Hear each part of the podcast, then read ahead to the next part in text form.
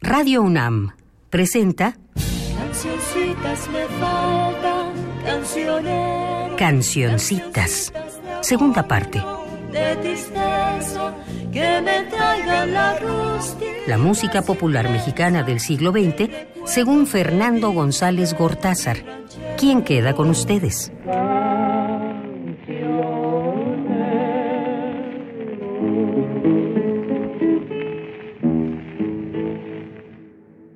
Pues bien, compañeras y compañeros de Cancioncitas 2, hemos llegado a nuestro noveno programa.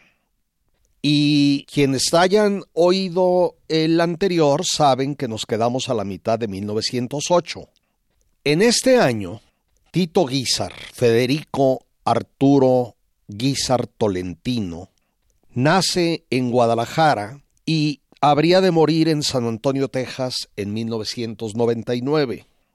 Guizar era de familia acomodada, primo y casi hermano, puesto que vivió en su casa a la muerte de su madre, del compositor Pepe Guizar, sobrino del obispo de Veracruz, eh, Rafael Guizar y Valencia, por cierto, un santo para los católicos, pues fue canonizado en 2006, en fin, gente influyente en su medio. Era también sobrino de Francisco Tolentino, gobernador interino de Jalisco en ese momento, por cuyas influencias debuta en el Teatro de Gollado de Guadalajara a los 16 años.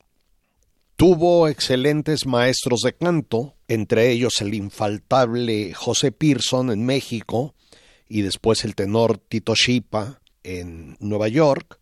Pero como dice el refrán, el lema de la Universidad Española de Salamanca, lo que natura no da, Salamanca no presta. Es decir, pese a la buena escuela, su voz fue siempre mm, deficiente y a mí nunca acaba de gustarme. En los años 30, fue a Hollywood, trabaja de locutor de radio y era un hombre alto, elegante, educado, rubio, con ojos azules. Casi toda su carrera la hizo allá, en Estados Unidos, de donde venía a filmar y hacer presentaciones.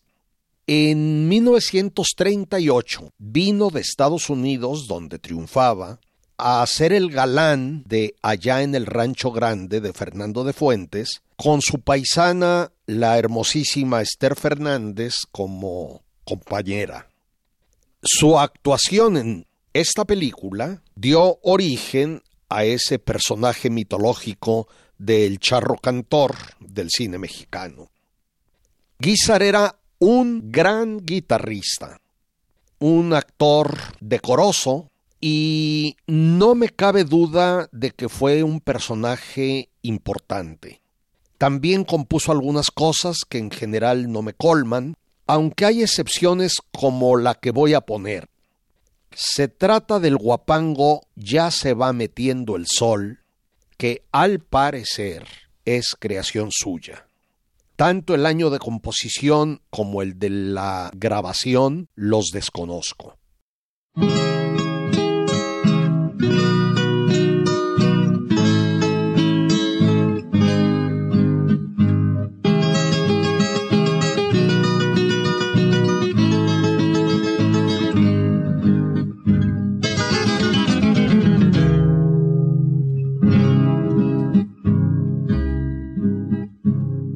Se va metiendo el sol. Y otro día se va muriendo y mi corazón diciendo ay, ay que solo y triste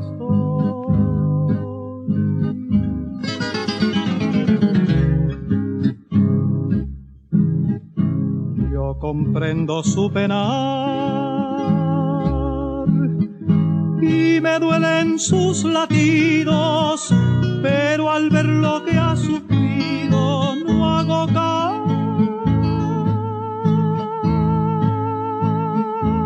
caso a su pesar.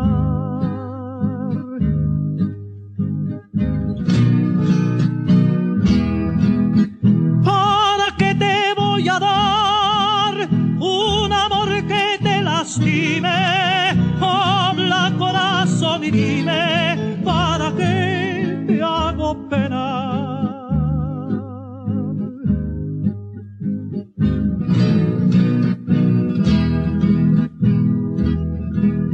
Yo también sufro por ti y me puedes de castigo, pero como soy tu amigo, no te quiero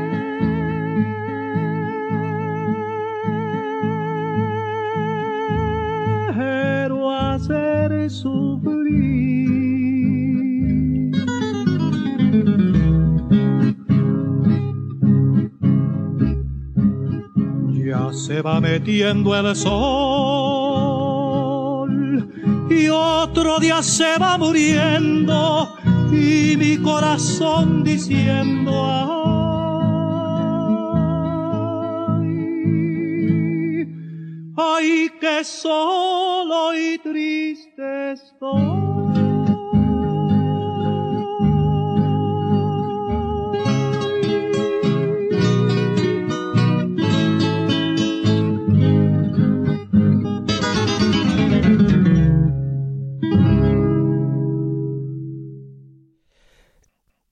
Hermosa canción y no cabe duda de que de vez en cuando tenía aciertos en sus interpretaciones Tito Guizar. Esperanza Iris fue un espléndido personaje. De nombre María Esperanza Bofil Ferrer, había nacido en Villahermosa, Tabasco, en 1884. Ustedes se preguntarán entonces por qué la pongo en este 1908. Y la respuesta es muy fácil. Porque metí la pata, cometí una omisión y ahora pretendo enmendarla. La historia de esta actriz cantante es aproximadamente, aproximadamente como sigue. De origen muy pobre, llega a la capital siendo una niñita y ahí se convierte a los nueve años en actriz infantil durante un lustro. Creo que ya para entonces con el sobrenombre de Esperanza Iris. En 1896, es decir, a los 12 años, se prueba, digámoslo así, como actriz de opereta en el Teatro Abreu y de allí pasa al principal en 1902, donde inicia su fama. En ese mismo año se presenta en la revista musical La Cuarta Plana, que fue sumamente popular y Esperanza Iris enamoró a medio México. En Cuba y Brasil fue nombrada reina de la opereta y emperatriz de la gracia. Fue condecorada por el rey de España y recibió mil honores. Tenía largas, muy largas estancias en Cuba, giras por toda la República con largas también estancias en Guadalajara, y económicamente, al menos en apariencia, le iba muy bien, pues en 1918 encarga a los prestigiados arquitectos, sobre todo uno, Federico Mariscal, que con la ayuda de otro llamado Ignacio Capetillo le construya su propio y magnífico teatro, que hoy día sigue existiendo con el nombre de Teatro de la Ciudad Esperanza Iris y fue inaugurado en presencia del presidente Venustiano Carranza. También tuvo grandes, grandes sufrimientos. En una ocasión dijo, fui madre y dejé de serlo. Enterré a mis tres hijos. Además, en 1938 se casa en mala hora con un barítono compañero de trabajo, 20 años menor que ella, que le hizo la vida imposible y cometió tiempo después un crimen verdaderamente horrendo. Hacer estallar en 1952 un avión de la Compañía Mexicana de Aviación que iba de la Ciudad de México a Oaxaca para cobrar varios seguros de vuelo de algunos pasajeros a los que había previamente embaucado. Lo encarcelaron en el penal de Lecumberri, ella lloró muchísimo y ayudó a organizar en la cárcel un coro con los reclusos en el que el criminal era maestro de música. Esperanza Iris murió en la Ciudad de México en 1962 y voy a ponerla con una de las piezas de la citada famosa revista La Cuarta Plana de 1902. Se titula La canción de la Sarabia. Fue grabada en 1906, lo que la convierte en una de las interpretaciones más antiguas de Cancioncitas 2 y tiene tres coautores. Carlos Curti, P, no sé lo que significa la P, Escalante Palma y, tampoco sé, Frías Hernández. Al oírla, por favor recuerden que refleja la estética musical popular de 1902 y no la juzguen con criterios de hoy.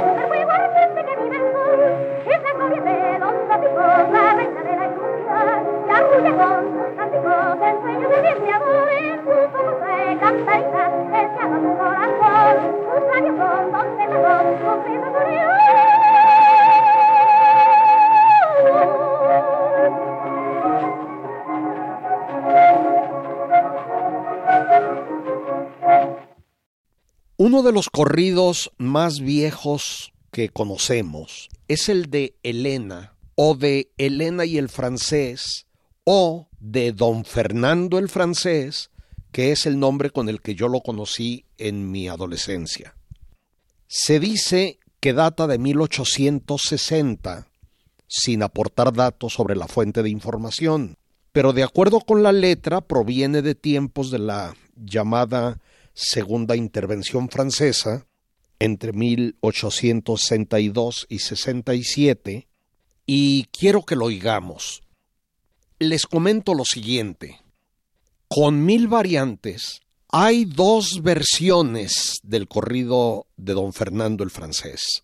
En una, el marido cornudo de la tal Elena se hace pasar por don Fernando el francés y después asesina a su mujer. En el otro, Elena huye con don Fernando el francés y en todas las versiones que conozco se menciona Plan de Barrancas, Jalisco, cercano a la frontera con Nayarit, como el lugar en donde el marido les da alcance y mata a ambos amantes. Eso me hace pensar, por la cercanía de Guadalajara, con plan de Barrancas, que los hechos originales pudieron haber ocurrido en esa ciudad. Voy a poner una versión grabada el 9 de septiembre de 1931 en El Paso, Texas, por el dueto de Luis Hernández y Leonardo Cifuentes, acompañados con sus guitarras. El disco es de aquellos de 78 revoluciones por minuto, la canción se iniciaba en uno de los lados, terminaba la mitad, daba uno vuelta al disco y finalizaba. De tal manera que es ligeramente larga. Aquí viene.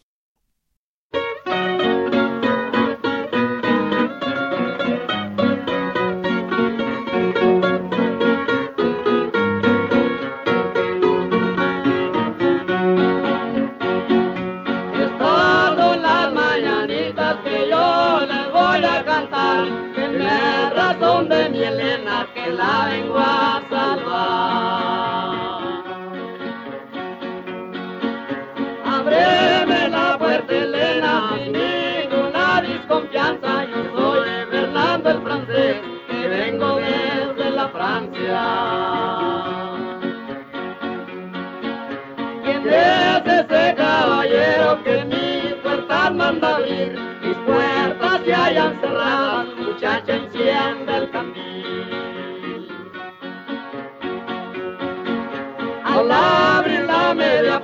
se les apagó el candil, se tomaron de la mano, se fueron para el jardín.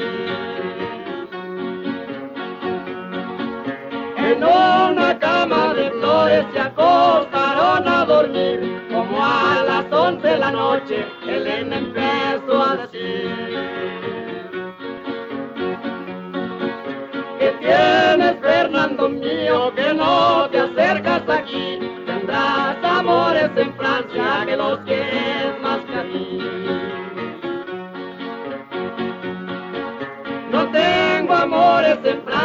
Ni los quiero más que a ti.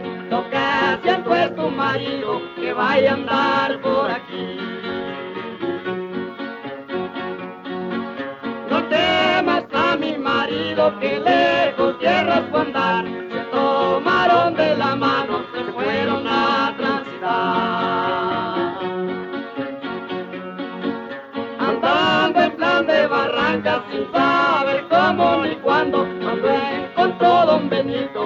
Benito a Elena con don Fernando. Vuela, vuela, palomita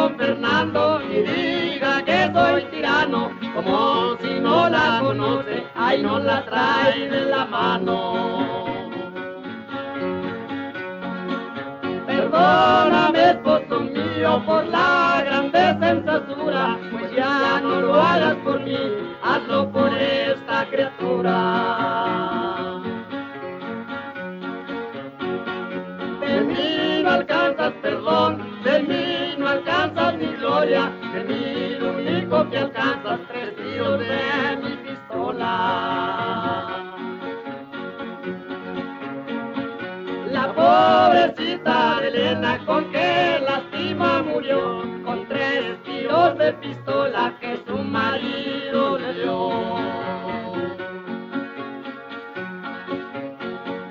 Toma que de esa criatura y va.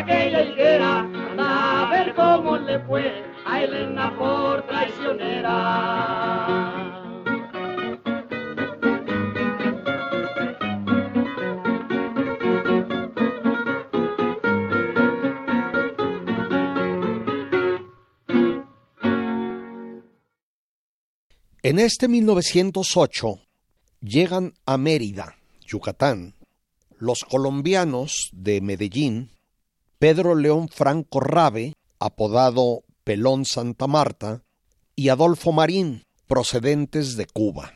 Debutan en Yucatán como los trovadores colombianos y luego como el dueto Pelón y Marín. Hacen amistad con muchos compositores locales, en especial con Ricardo Palmerín. No mucho después graban 40 canciones en la Ciudad de México, regresan a Yucatán y varios años más tarde el dueto se disuelve y regresa cada uno a su país. Su enorme importancia, que narré con cierto detalle en Cancioncitas 1, radica en que con ellos se afianza la relación musical entre Colombia y Yucatán. El bambuco colombiano adquiere prácticamente carta de naturalización en la península y con ello lo que hoy conocemos como trova yucateca adquiere su carácter definitivo. Es decir, la influencia del bambuco transmitido a través primero de Pelón y Marín y luego de otros colombianos que llegaron también a la península fue clave para conformar un fragmento entrañable del el cancionero mexicano.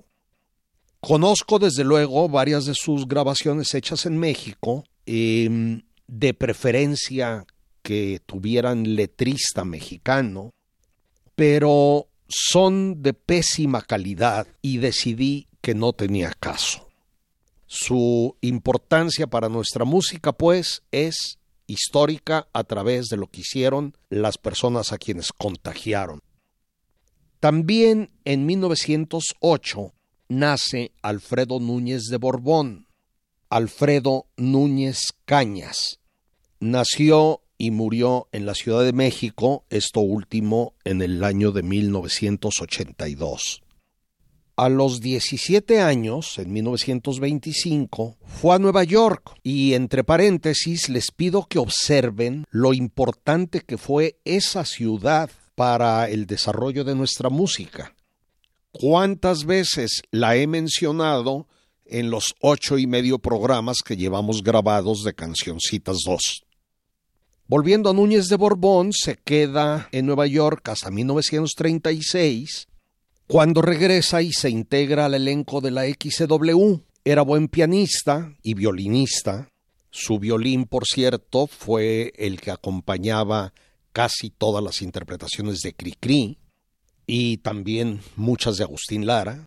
Y fue autor de piezas como Me dejas, Inquietud, excelente en la interpretación de Antonio Badú, consentida, todavía más excelente con los tres diamantes, inconsolable, terciopelo, siempre viva y otras que fueron muy populares.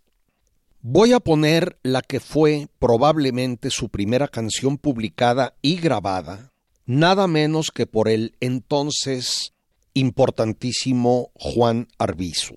Me dejas. Es de 1934.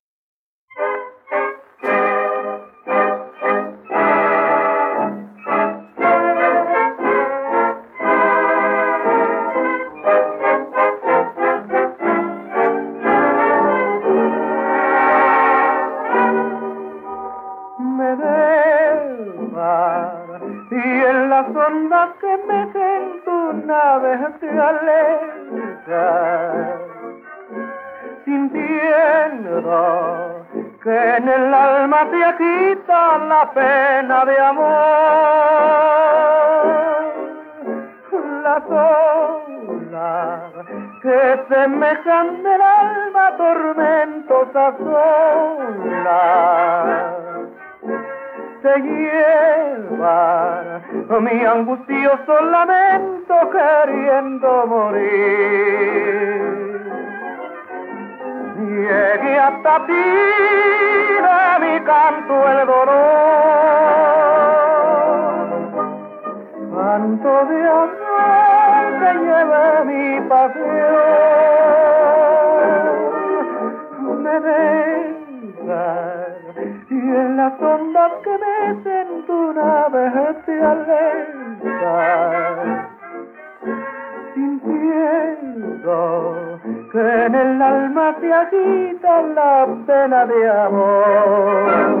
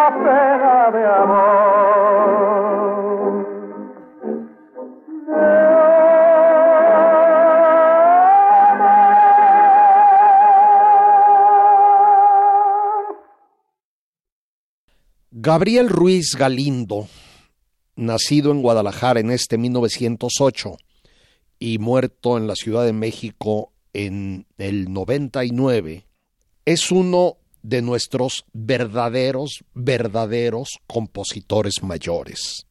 Un bolerista casi sin igual y uno de mis ídolos principales.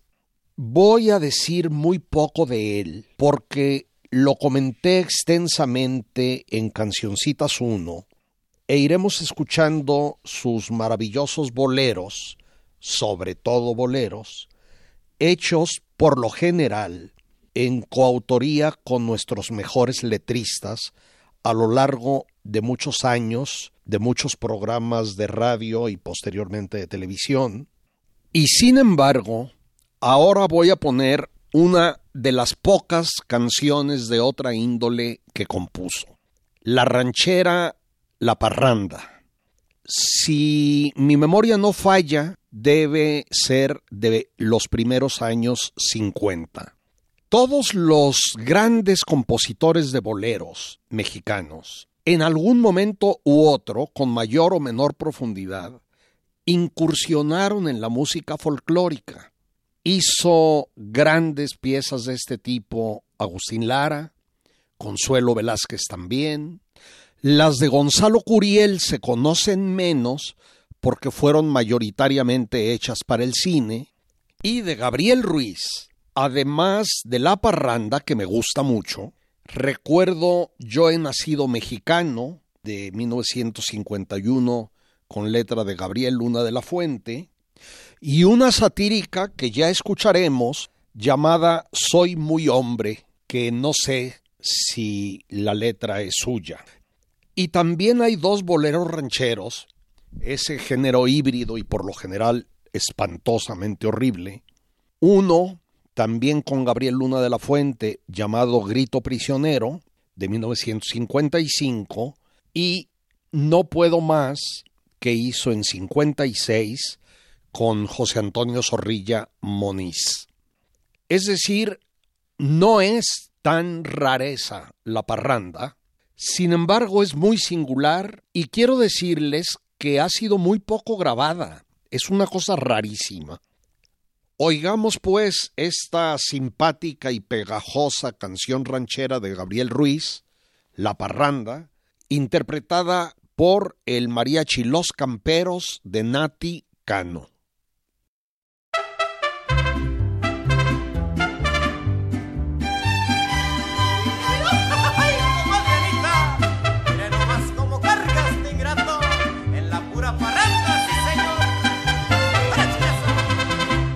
Ay, cuánto me gusta el gusto y toda la parranda y todo se me va a embeber. ¿Qué haré para enamorar a esa pérfida mujer?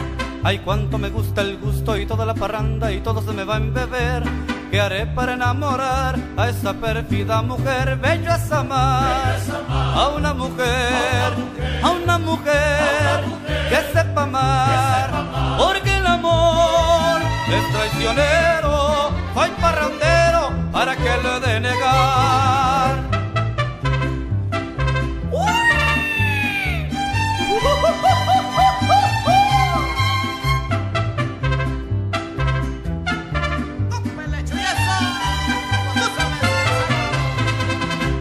Ay, cuánto me gusta el gusto y al gusto le gusto yo. Y al que no le gusta el gusto tampoco le gusto yo. Ay, cuánto me gusta el gusto y al gusto le gusto yo. Y al que no le gusta el gusto tampoco le gusto yo. Pero hay que sí, ¿qué voy a hacer? Si en el amor, todo es perder. Porque el amor es traicionero. Hay parrandero para que lo he de negar.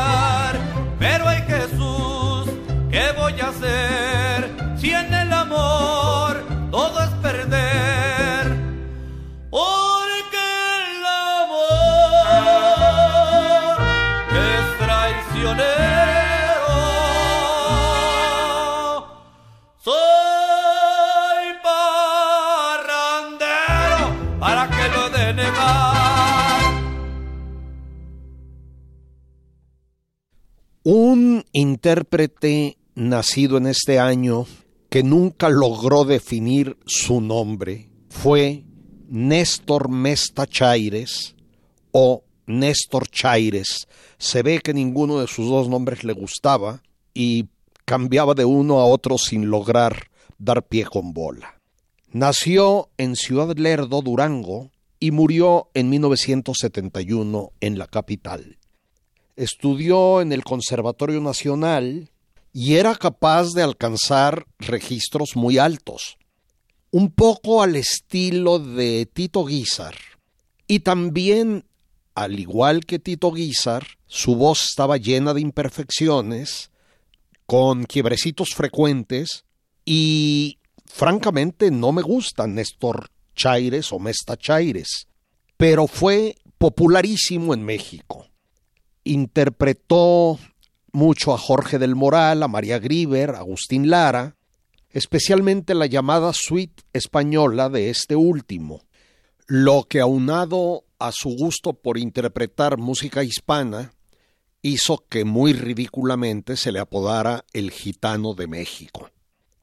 Y llegó en gira a muchos países, hasta Finlandia, y por fortuna para él, grabó mucho con el excelentísimo Trío del Mar, del que por cierto en un tiempito formó parte María Luisa Landín, que lo mejoraban notablemente. Fue él quien cantaba en Nueva York cuando María Grieber, que asistía y escuchaba una canción suya, sufrió su derrame cerebral del que nunca se recuperó enteramente. Voy a poner errante de mi admiradísimo Lorenzo Barcelata, cuyo año de ejecución, de creación, no he logrado establecer. Por supuesto que lo acompaña el trío del mar, como lo dice el locutor que curiosamente introduce la pieza.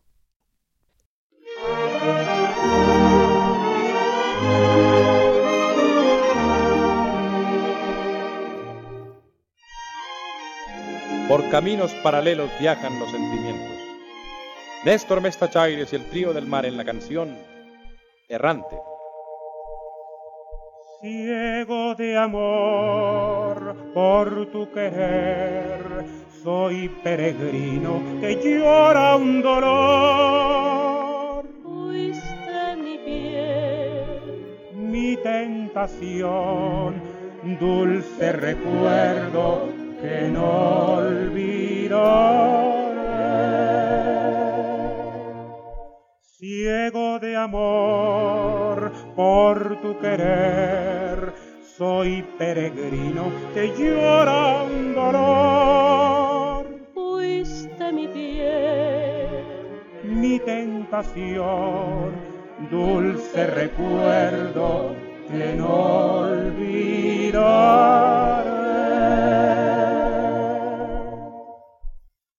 Claridad con su ilusión se ha despedido. se acerca ya, se acerca ya la oscuridad. Errante voy, triste de mí, solo y perdido. Sin encontrar, sin encontrar Solo tu amor me ha de calmar, amada mía. Solo tu amor ha de calmar mi padecer. Mi corazón se siente ya desfallecido. Busca el calor,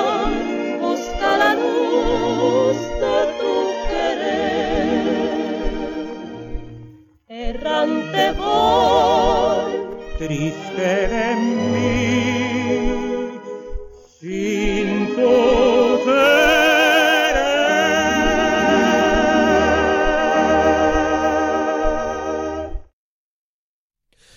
En este año, 1908, nació un intérprete que probablemente ustedes no han escuchado nunca, Alfonso Bruschetta. Hablé de él en Cancioncitas 1. Su madre y su hermana Angelina tenían un café, una especie de café cantante llamado Salambó, donde actuaba Juan Arbizu, que era un cantante famosísimo en su momento, acompañado al piano por el muy incipiente que acababa de salir del mundo burdelesco, Agustín Lara. Pasa un poquito de tiempo y Lara se casa, no por primera vez, con Angelina Bruschetta y sugiere a su cuñado Alfonso que se dedique a cantar profesionalmente, lo cual hizo muy bien. No me voy a extender en él, solo digo que en la XEB, estación en la que se inició, lo apodaron el cancionero del secreto, por su voz pequeña que me gusta. Hubo varios buenos intérpretes que hubieran merecido ese nombre. Gente de voz pequeña y todos me gustan. Espero que los vayamos oyendo uno por uno. Voy a poner una canción de su cuñado Agustín Lara llamada No. Es una belleza. La grabación se hizo en 1936.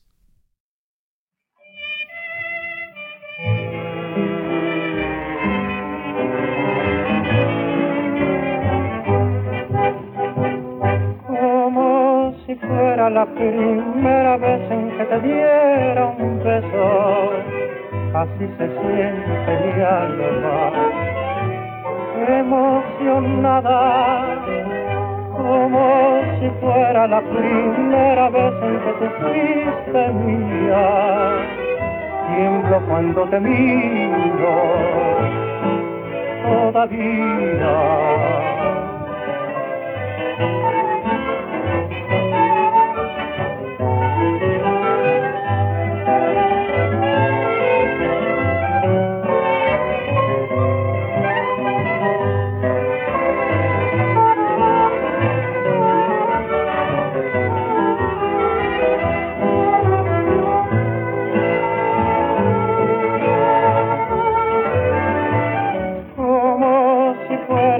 Primera vez en que te diera un beso, así se siente mi alma, emocionada, como si fuera la primera vez en que tú fuiste mía. Tiemblo cuando te miro, todavía. No no me lo digas, vas a mentirme, sé que tú no puedes creer en mí. Yo solo te digo, y Dios es testigo, que todo mi amor es para ti.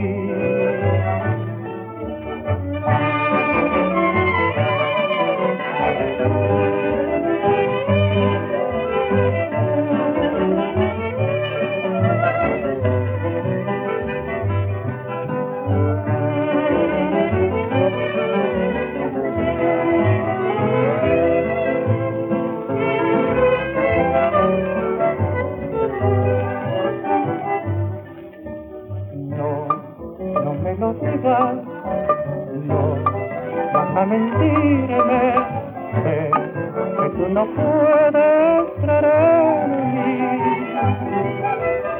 Yo solo te digo, y yo te testigo, de todo mi amor para ti. Lo más probable es que Libertad Lamarque Bouza haya nacido en este año que estamos viendo, 8, aunque también se mencionan 1906 y 9 como posibles fechas. Lo hizo en Rosario, Argentina, y fue sumamente precoz en todo.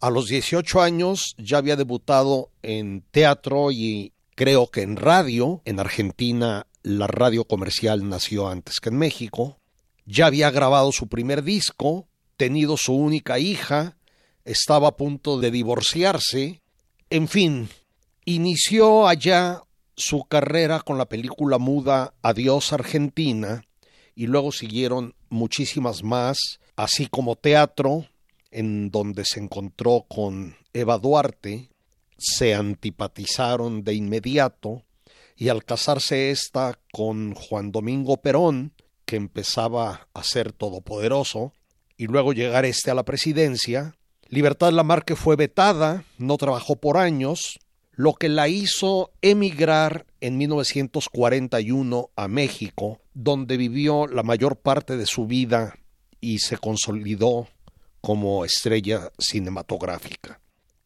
La película Gran Casino de 1947 fue el estreno en nuestro cine de dos personajes, el genial director Luis Buñuel y la propia Lamarque, que llevaba como coestrella a Jorge Negrete, quien también la aborreció. No debe haber sido una persona muy fácil ni simpática. A mí por lo menos no me simpatiza. La película Gran Casino fue un fracaso total. Lamarque, como todos sabemos, tenía una voz aguda, incluso para su condición de soprano, y pues no, nunca me ha terminado de gustar, pese a lo cual es imprescindible en nuestro panorama cinematográfico y musical. Fue ídolo de multitudes que iban al cine a llorar con los churros que filmaba. Recuerdo que un amigo la apodaba la catarata pampera, porque era un chorro de lágrimas eterno. Ya en Argentina la habían calificado como melodramática y por supuesto que eso se perfeccionó aquí. En fin, habría mucho que decir de este personaje que falleció en México en el año 2000 cuando hacía la telenovela Carita de Ángel a los 92 años de edad. Pese a lo antipática que me resulta, aquí está, y voy a ponerla con una hermosa canción de María Grieber, Tú, tú y tú, cuya fecha de composición desconozco. Hizo el papel de la autora, la gran María Grieber, en la película Cuando me vaya de Tito Davison, 1953, y a raíz de eso grabó mucho de ella. Aquí va. ¿Quién fue la esperanza de toda mi vida y quién me juraba que solo era mía? ¿Quién fue mi alegría y todo mi encanto? ¿Quién juró quererme tanto, tanto y tanto? Tú,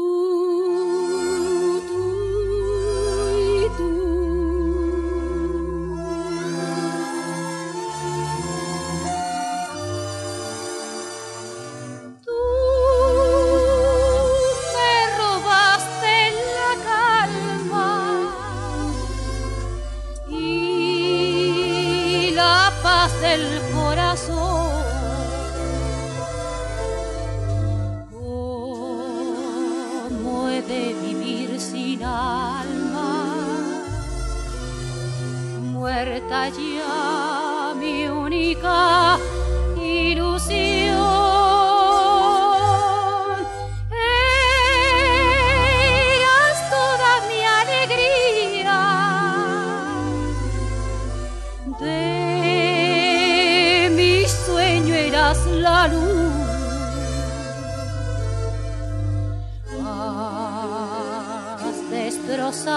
mi vida.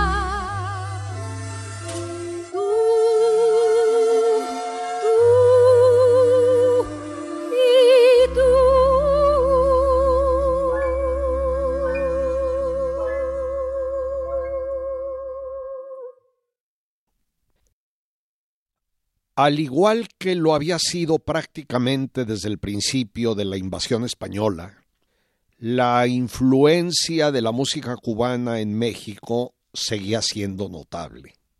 Llegaban géneros, ritmos, pero también piezas como la que vamos a escuchar y que probablemente es cubana. No tengo la certeza absoluta, pero el título así parece indicarlo. Se llama El Guinero Celoso y Guinero es el gentilicio de el municipio y la población de Guines, ubicada en la provincia de Mayabeque, occidente de Cuba. El cantante es Manuel Romero Malpica, barítono nacido en Puebla en 1874 y muerto en la capital en 1939. El Guinero Celoso fue grabada en la Ciudad de México el 30 de octubre de este 1908.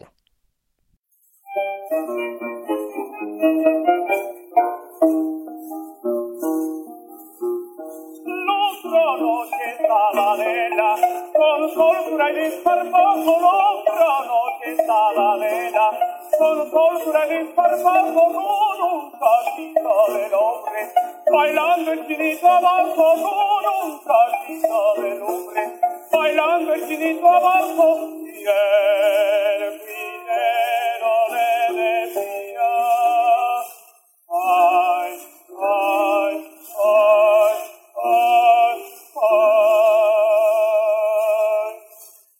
Yo comí de flores,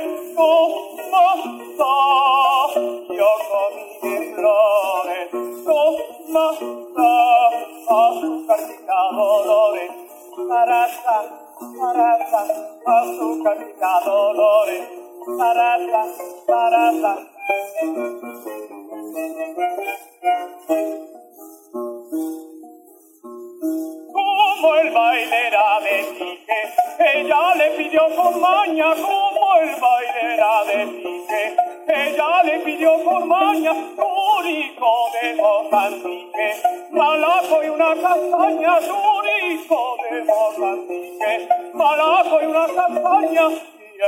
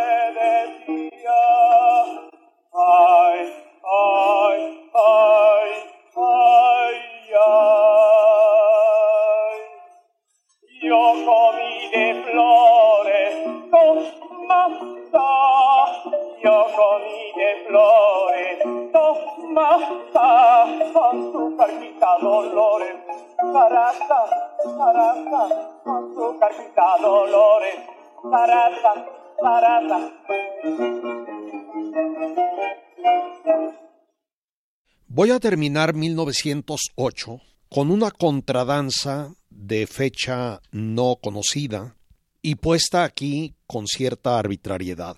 La contradanza, palabra derivada de el inglés country dance, danza campestre, baile campestre, pasó a principios del siglo XIX a Francia y de allí a España, de donde llegó a México y fue extremadamente popular. Es este baile que hemos visto en muchas películas, en el que una suerte de cuadrillas hacen revoluciones, giran, algo muy coreográfico, y es una forma dancística en proceso de extinción en México, excepto en el noreste, en donde esporádicamente se practica fue precisamente en Monterrey en donde recientemente se hizo esta grabación por el conjunto Ensoñación, integrado por una mandolina tricordio, un violín, un bajo sexto y un contrabajo. Vamos a oír Las Virginias.